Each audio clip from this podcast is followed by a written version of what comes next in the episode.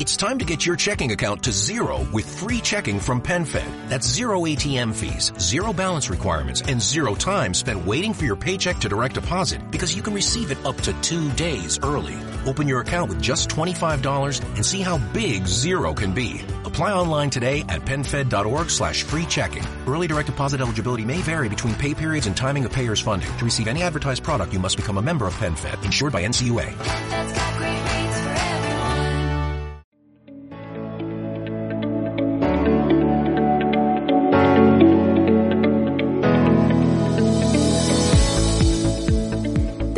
Preguntas del estilo ¿quién hace Wikipedia? ¿Qué importancia tiene el conocimiento libre? ¿Por qué es necesario el acceso a la información? En este espacio conversamos tanto con personas expertas, amigas, gente que sabe o no sabe sobre el mundo wiki, sobre temas de actualidad, de tecnología, de acceso abierto y más. Todo en torno a una taza de café. Mi nombre es Carly y este es el podcast de Wikimedia Chile.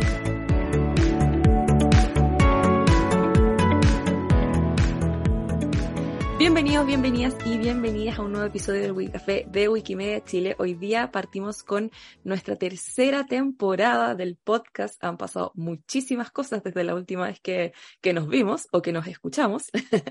Así es que sin más, sin nada más que decir para poder empezar, que tenemos una invitada muy genial para, para partir esta tercera temporada y la voy a presentar inmediatamente. Ella es Patricia Muñoz, es su directora de redes, estrategia y conocimiento en ANID. ¿Cómo estás, Patricia? Muy bien, gracias y gracias por la invitación, pues feliz de empezar la tercera temporada. Gracias a ti por estar hoy día y de hecho voy a dar así como un, un pequeño spoiler de lo, que, de lo que queremos conversar hoy día, que es básicamente, bueno, sobre lo que es la ciencia abierta, sobre eh, cómo se ve también desde Latinoamérica o bueno, desde Chile en este sentido. Así que no me quiero explayar más para poder conversar contigo y que nos vayas contando todas las cosas y para obviamente comenzar con un contexto, ¿cierto?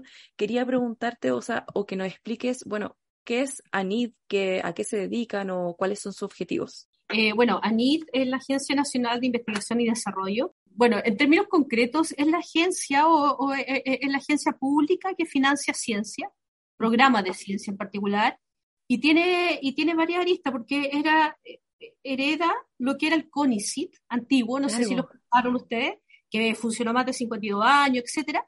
Entonces, con la nueva institucionalidad, con la formación del Ministerio de Ciencia, eh, aparece esta agencia, que es la continu- continuación de, del CONICET, su programa, Claro. etcétera, sus labores, sus misiones, con otras labores más eh, y con otro tipo de énfasis que lo da la propia institucionalidad en el marco de la generación del Ministerio de Ciencia. Cabe recordar que antes todo lo de ciencia lo estaba viendo en temas estatales, Mm, iba por CONICIT, que era un consejo, pero que estaba asociado al Ministerio de Educación, y es la primera vez que teníamos una institucionalidad forman- eh, principalmente formada para, en, en ciencia, que esta nueva, en este nuevo modelo.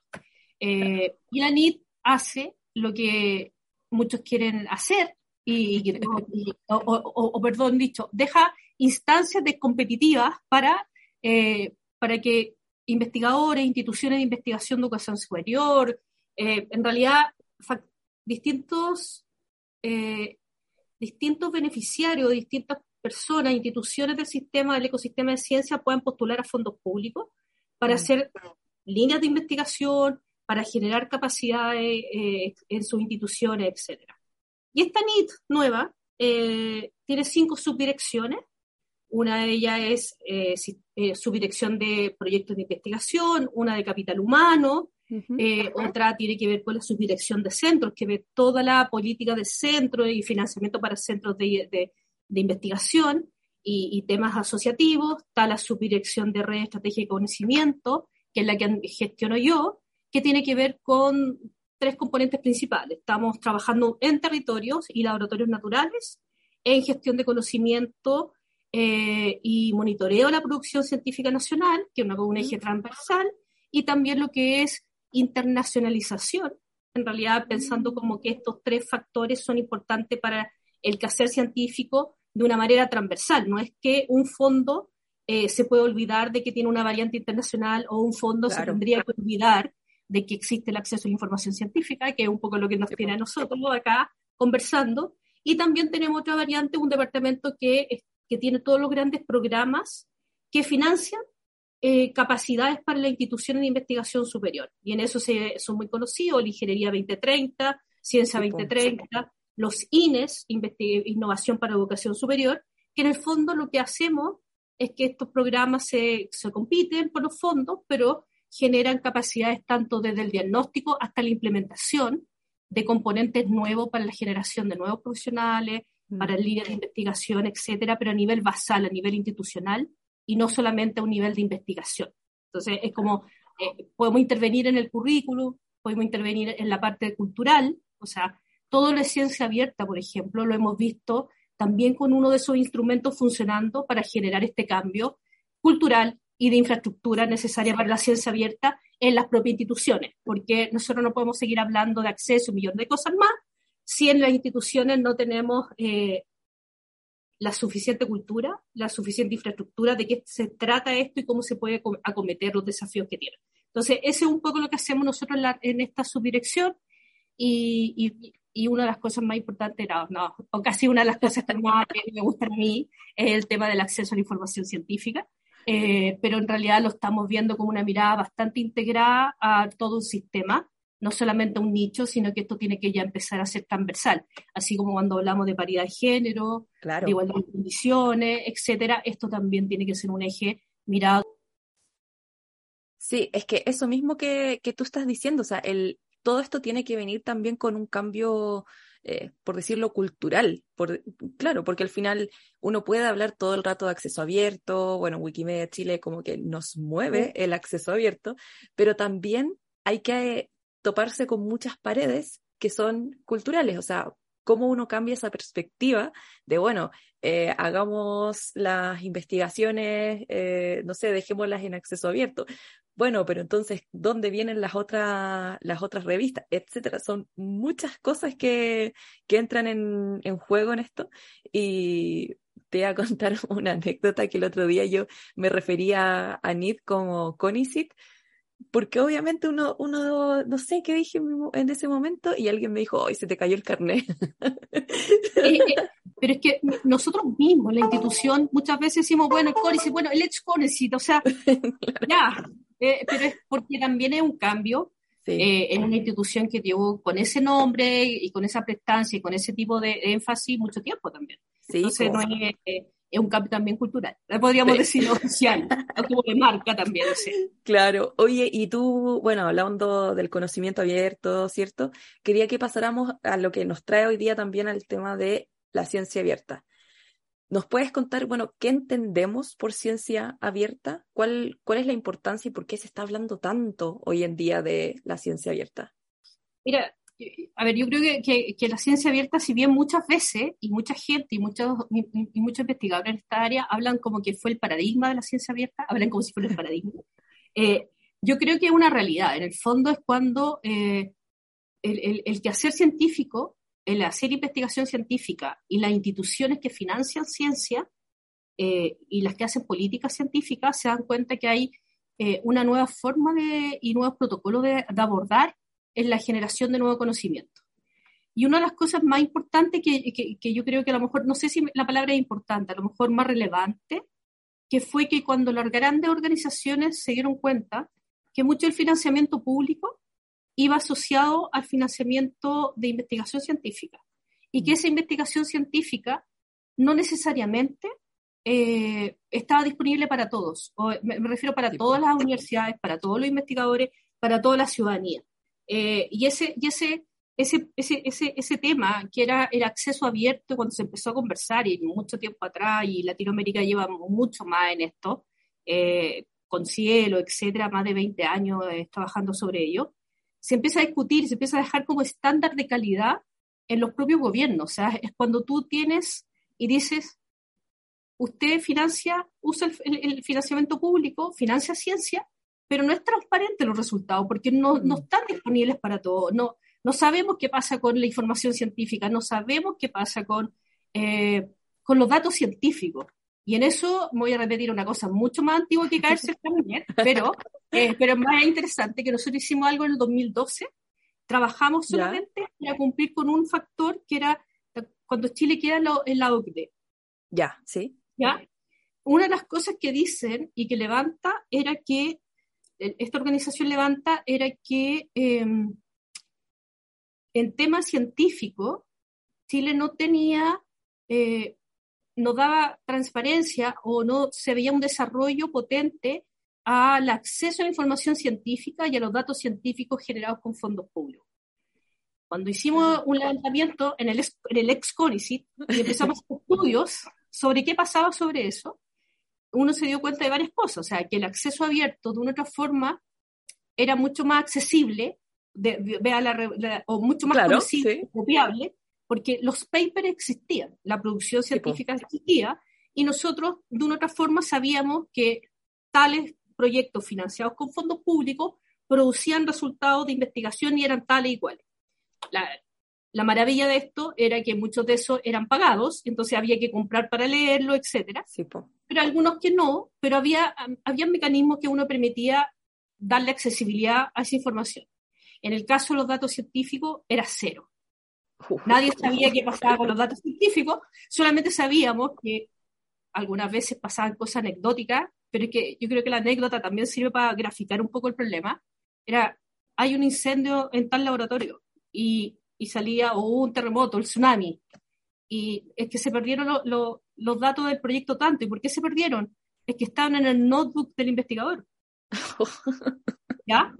Entonces, cuando tú ves eso, es el paradigma, eso, eso son los componentes esenciales cuando uno dice Claro. por qué uno necesita una infraestructura Sí, nacional de acceso, por qué uno necesita generar protocolos, por qué uno necesita generar estándares que aseguren que, esos, eh, que ese acceso y esos resultados de investigación estén disponibles. Y en ese proceso eh, llegamos desde, esa, desde ese tiempo trabajándolo, y en, e- y en ese tiempo, cuando hicimos este, este, este, este- estos estudios, le- cuando hacíamos encuestas, la opinión de los investigadores es, se cuestionaban por qué estamos preguntando eso, porque en el fondo los datos son míos. Claro. Si tú haces ahora esta conversación, los datos no son de ellos. El, el, el, el- el- el periodo cambió mucho y los datos ahora están asociados a la trazabilidad, a la calidad de la investigación, a la integridad de la investigación y de una u otra forma la ciencia abierta y todo este movimiento ha permitido decir de que si uno tiene ese nivel de transparencia, uno también da una legitimidad al proceso de investigación que está haciendo. Entonces, Sí. ese cambio cultural tiene que ver con las personas, tiene que ver con las políticas y los incentivos que tienen los gobiernos, pero también tiene que ver cómo esos incentivos y esas políticas generan también condiciones habilitantes para que esto suceda. Y las condiciones pueden ser desde pedir por una ley que todo sea reglamentado, o también puede ser cómo hacemos y ayudamos que nuestros socios, que son los principales generadores de esta, o, o- o de, de esta, de esta investigación, que en este caso pueden ser la las universidades, se unen a esto y generan una infraestructura que dé dé dando sentido y, y no, y, no- y le dé sustentabilidad en el tiempo a estos lineamientos que desde el Estado están saliendo ahora. Entonces, esa es un poco la lógica que tiene el proceso del acceso abierto y, y- cómo lo hemos visto desde Chile. Pero tú me preguntaste sobre ciencia abierta, pero ciencia abierta cosas más. Eh, no solamente acceso abierto a los resultados de investigación, que es una de las cosas que uno está viendo ahora, que Sí. nosotros como Estado lo estamos viendo y que en una u otra forma fue una decisión de decir vamos a abordar estas líneas eh, de resultados y de darle accesibilidad con- que son con financiamiento público, porque eh, son las que, una, tenemos mayor crecimiento, dos, son, que, son las que a nivel mundial también tienen mayores resultados, son las más apropiables y entendibles por los investigadores, pero la ciencia abierta, así como un todo, eh, genera que el ecosistema científico sea abierto.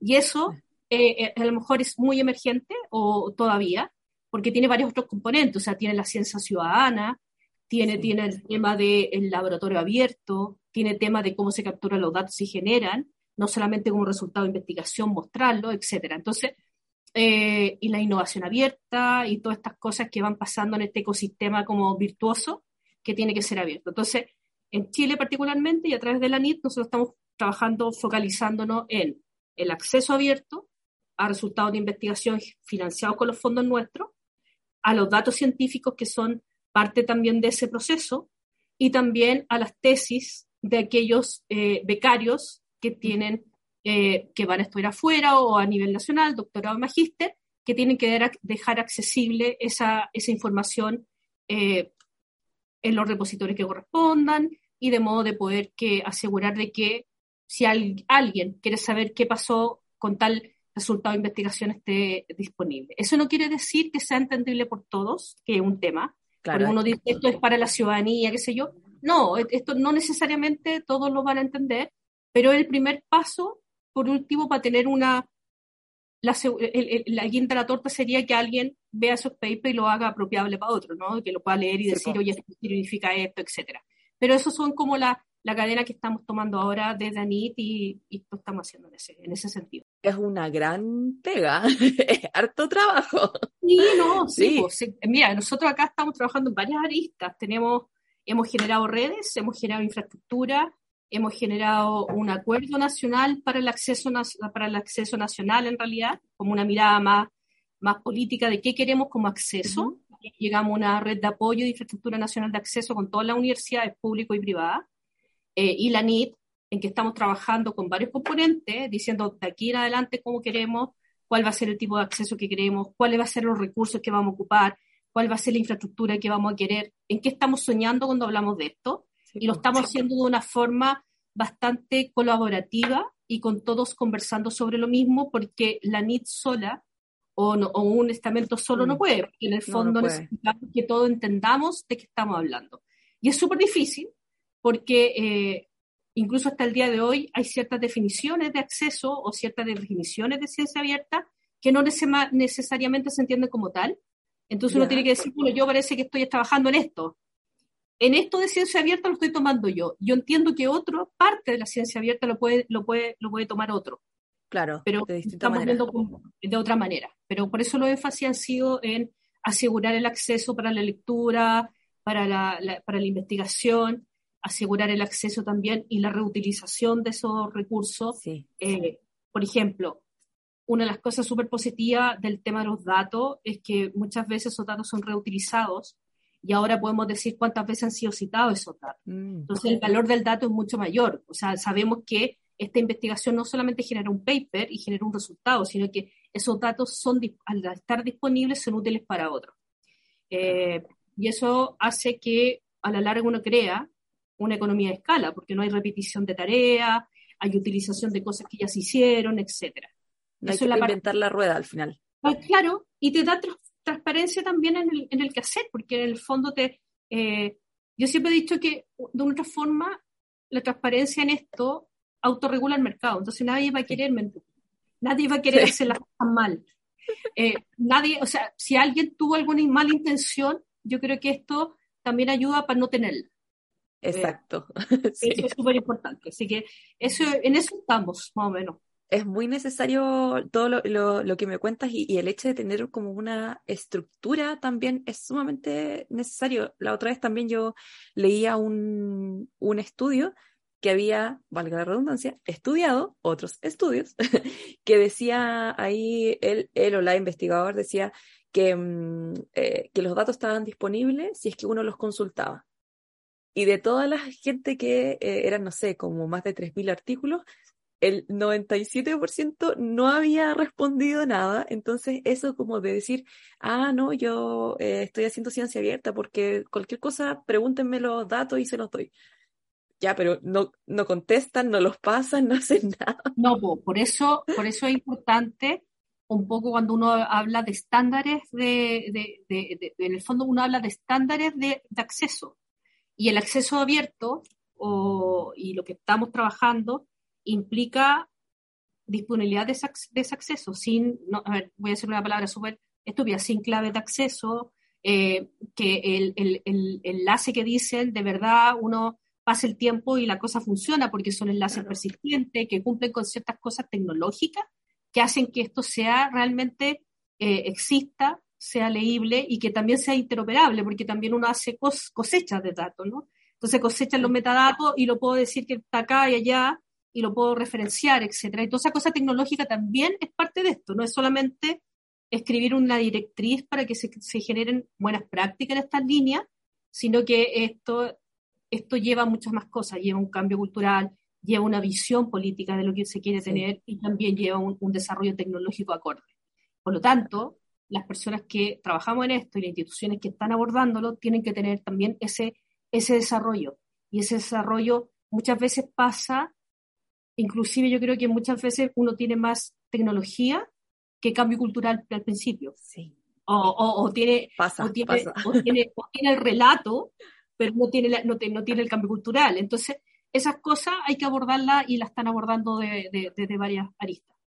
Lo encuentro genial. Y de hecho que- quería eh, detenerme en, en algo que, que tú habías mencionado anteriormente, pero era el- el- la política en Chile con- que hay con respecto a la ciencia abierta. Tengo entendido, me puedes, corrígeme si estoy, si estoy mal, pero tengo entendido que ahora hay una nueva política al respecto, ¿o no? Como de, de lo que decías, de lo que si hay ciencia se- que se hace con fondos públicos, tiene que estar en acceso abierto. No sé si estoy, estoy Sí, bien. mira, ¿Sí? La NIT particularmente está generando, generó en el 20, en el 2020 eh, el primer, el, como podríamos decir, generamos la- la- el primer bosquejo de política que entró una consulta pública eh, donde dijimos, estas son las cosas que podemos abordar para una política de acceso abierto que permita a la NIT estar englobado en temas de ciencia abierta. O sea, de aquí en adelante nosotros estamos trabajando hacia allá con una mirada de acceso, de disponibilidad de datos, eh, y qué pasa con los fondos públicos que manejamos nosotros, etcétera. Entonces, eh, esa política particularmente tiene, esto, eh, tiene dos grandes lineamientos, o sea, estamos trabajando sobre el acceso a, los, a la información científica, que en términos documentales podría decirse que son los papers, los libros, las tesis, eh, eh, los ensayos, etcétera, ese, ese, ese formato de resultado de investigación, más los datos científicos como dataset, en el fondo, lo que nosotros financiamos y estamos publicando, esté asociado y esté disponible su, el dato científico o, lo- o los datos científicos que generaron esta, esta investigación y este resultado. ¿Ya? Y eso está enmarcado desde la misión que tenemos como institución, que tiene que ver con hacer accesible el conocimiento a la ciudadanía. Eh, y en este sentido, para nosotros tiene eh, una total validez de que lo que, lo que lo que está financiado con fondos públicos sea esté disponible, esté disponible en un proceso. En el proceso que nosotros estamos que propusimos y que en el fondo fue acordado y que estamos trabajando con una implementación para el año 2023 tenemos que ya estar con lo- casi todos los instrumentos trabajando sobre ello, eh, es en esas líneas. eh, y esas son las líneas de acción. Entonces, ¿qué, qué hemos hecho en ese proceso? Varias cosas, porque ahí nos dimos cuenta que tenemos la directriz, tenemos la idea, tenemos ciertas, ciertas, ciertas bases de datos, ciertas plataformas que funcionan para ello. Nosotros tenemos eh, Cielo Chile, por ejemplo, las revistas Claro, sí. son, son parte de los ser- servicios nuestros. Nosotros como ANIT damos esos servicios, generamos los servidores, trabajamos con la revista, dejamos el estándar Cielo para que sea disponible, se hace todo ese proceso de edición. Tenemos repositorios también, donde todos los informes finales de los proyectos están disponibles en acceso, están las tesis, qué sé yo, pero ahora está asociado al instrumento como tal y a los resultados de investigación. Entonces, cuando tú tienes esa línea, eh, nos dimos cuenta de varias cosas. Primero, hay que empezar, hay que, hay sociabilizar, hicimos la consulta pública. Después empezamos a trabajar en presentaciones por todos los lugares de- del mundo posible. Te creo, Eh, te creo. O sea, en todas cosas. Esto se trata de esto, se trata de esto, se trata de esto. Esto es lo que queremos llegar, hay un plan de trabajo. Es como eh, una Evangelización. evangelización. Eh, entonces, todo eso se hace, eh, se hizo y se está haciendo trabajando mano a mano con las universidades, con los investigadores, con, con sociedades científicas, etc. y también internamente significa que nuestros instrumentos se alineen a esta política que ya está escrita.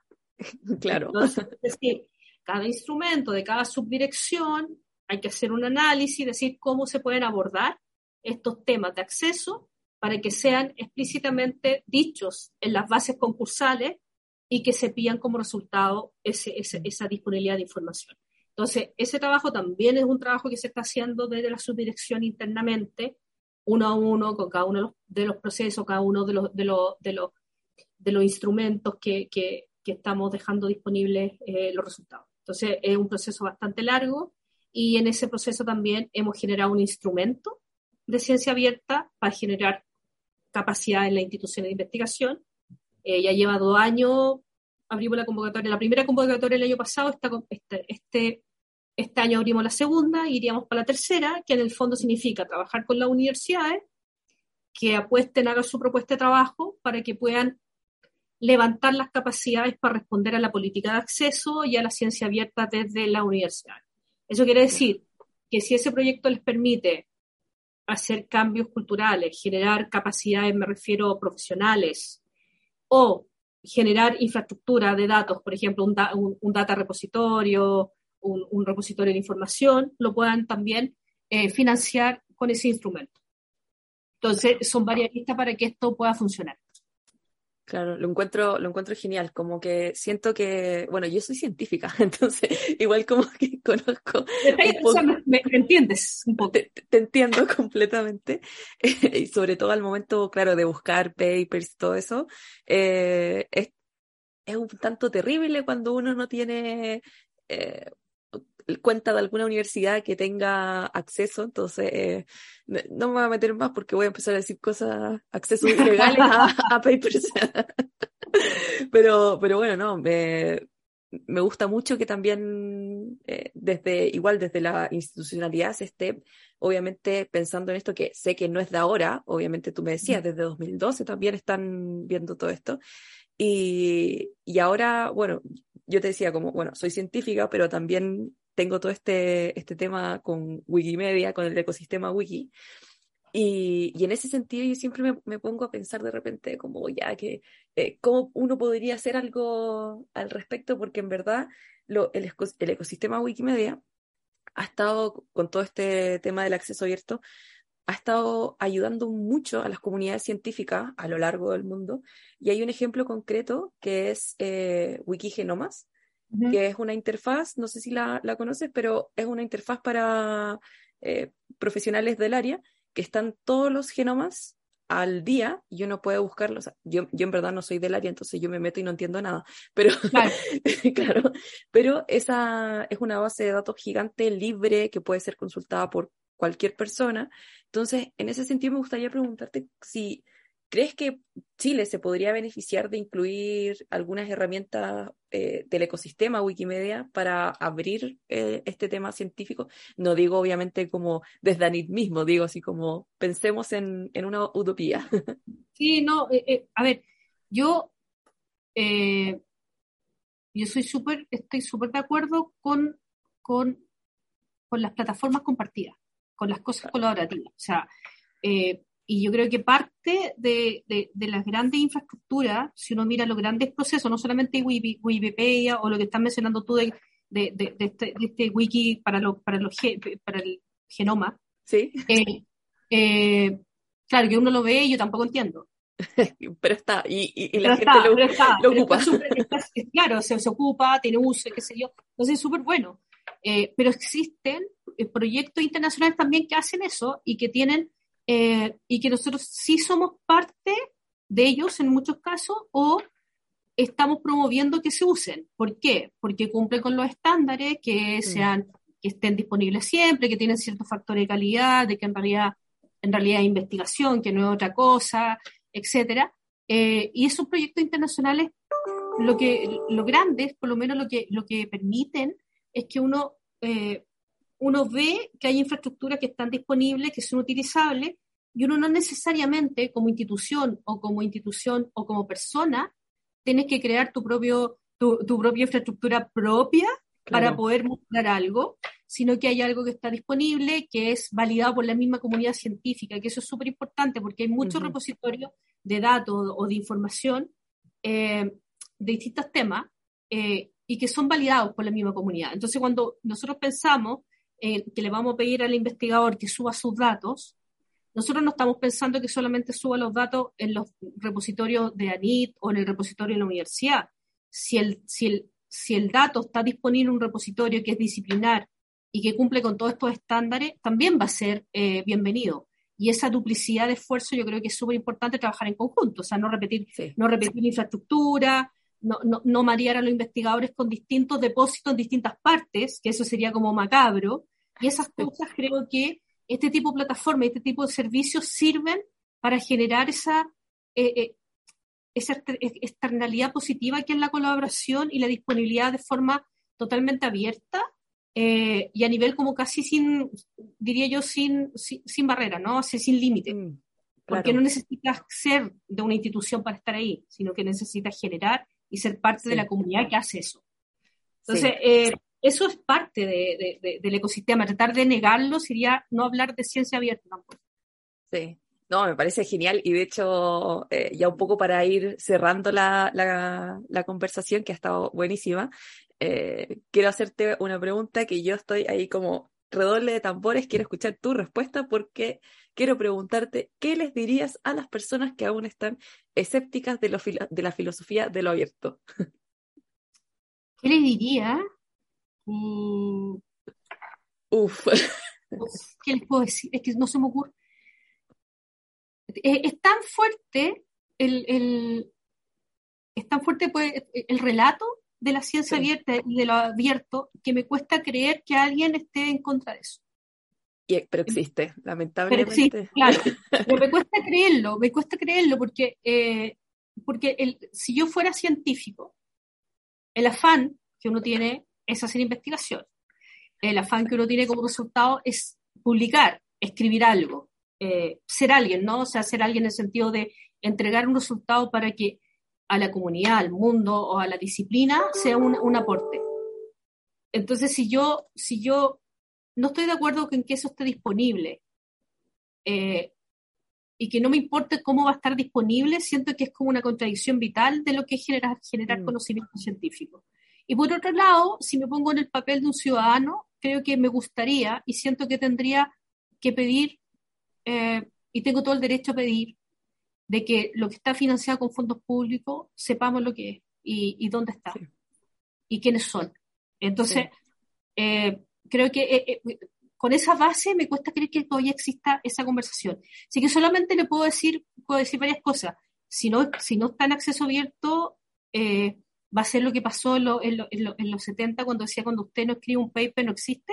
Usted si no está Claro. en acceso abierto, ahora no existe. Si no está en acceso abierto, no está pasando la prueba de la transparencia, que es súper importante, de la credibilidad, de la integridad, etcétera, y también del bien público, de que hay cosas que son, son bienes públicos y, y que hay que resguardarlos y hay que tratar de ayudar a ese bien público para que se mantenga, para que realmente sea apropiable. Entonces, creo que eh, si no están en acceso abierto no van a existir. Eh, eso. Me encanta, es como cuando uno dice, si no asistes, no existes. Bueno, si no estás en acceso abierto, no existes. Es cuando decían que los- si uno no escribía paper no existía. Claro, sí. Oye, ge- genial, como que me, me deja muy tranquila escucharte. Sobre todo lo último que decía es como, efectivamente, al- alguien me entiende también. No, genial. Sí, pues sí, es difícil pensar que alguien no, no pueda estar de acuerdo. Sí, lamentablemente ahí hay que un poco también, eh, no, no digo pelear, nada, nada de eso, sino el poder decir y poder mostrar los beneficios de, y bueno, este cambio cultural que venimos conversando también durante todo el, el podcast. Sí, y es parte como, es parte de cómo el ecosistema tiene que variar, que los instrumentos, que las políticas, que los incentivos, que las universidades generen eh, como un, un- rol o un incentivo totalmente potente a la colaboración. Eh, de que ya el proyecto individual es importante, pero tiene que responder a algo, tiene que tener una otra, otra, otra mirada, otra misión, eh, tiene que ser a lo mejor ahora más interdisciplinario, más transdisciplinario, eh, tiene que estar disponible, tiene que ser eh, conversado con las ciencias sociales. O sea, te das cuenta, hay millones de cosas que están cambiando y esto tiene que ayudar.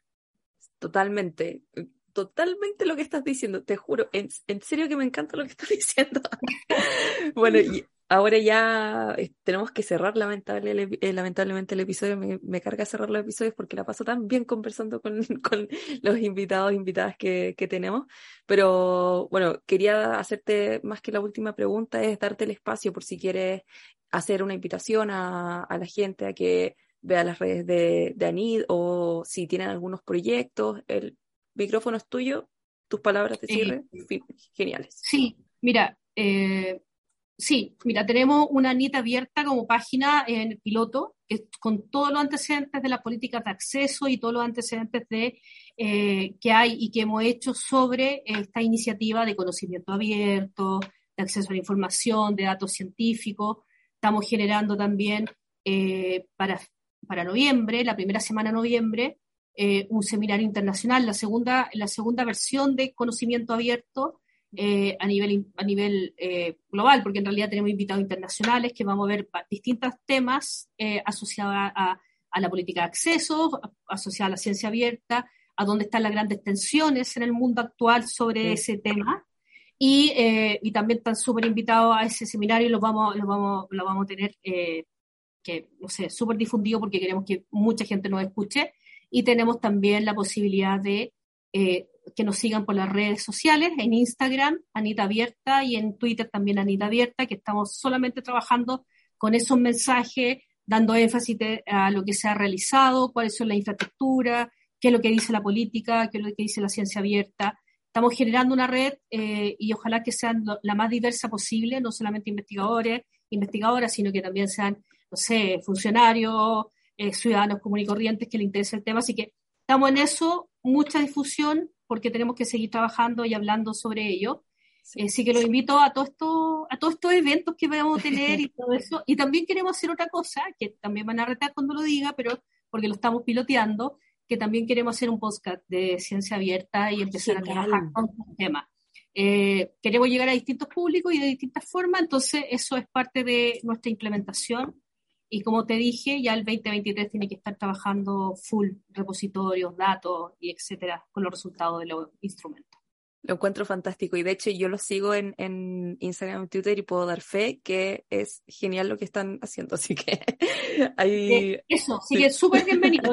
nosotros felices de tener toda esta sinergia y como te digo, nuestro, nuestra idea es seguir trabajando con todos los grupos. Eh, es súper importante que todos sepan. Sí, totalmente. Y de hecho, muchísimas gracias por estar hoy día acá con nosotros, porque, como te digo, o sea, desde Wikimedia Chile el tema de ciencia abierta también es algo que, que, nos importa mucho y genial haber, haber conversado contigo hoy día para los que nos están escuchando, Patricia Muñoz, subdirectora de redes, estrategia y conocimiento de ANIT. Así es que muchas gracias de nuevo, Patricia. Nosotros nos vemos en otros episodios. Ahí vamos a estar eh, conversando con, con distintos exponentes de, de distintas áreas. Así que ahí vamos a estar conversando. Muchas gracias, Patricia, y un abrazo que estés muy, muy bien y nos estamos viendo en algún otro momento. Muchas gracias, que esté muy bien. Gracias por la invitación. Chao, chao. ¿Conoces a alguien que le puede interesar el tema de hoy? Comparte el episodio. Además, si quieres comentarnos qué te pareció este capítulo, o incluso si quieres que hablemos de un tema en particular, recuerda que puedes escribirnos a cualquiera de nuestras redes sociales. Nos vemos en un próximo Wikicafé de Wikimedia Chile.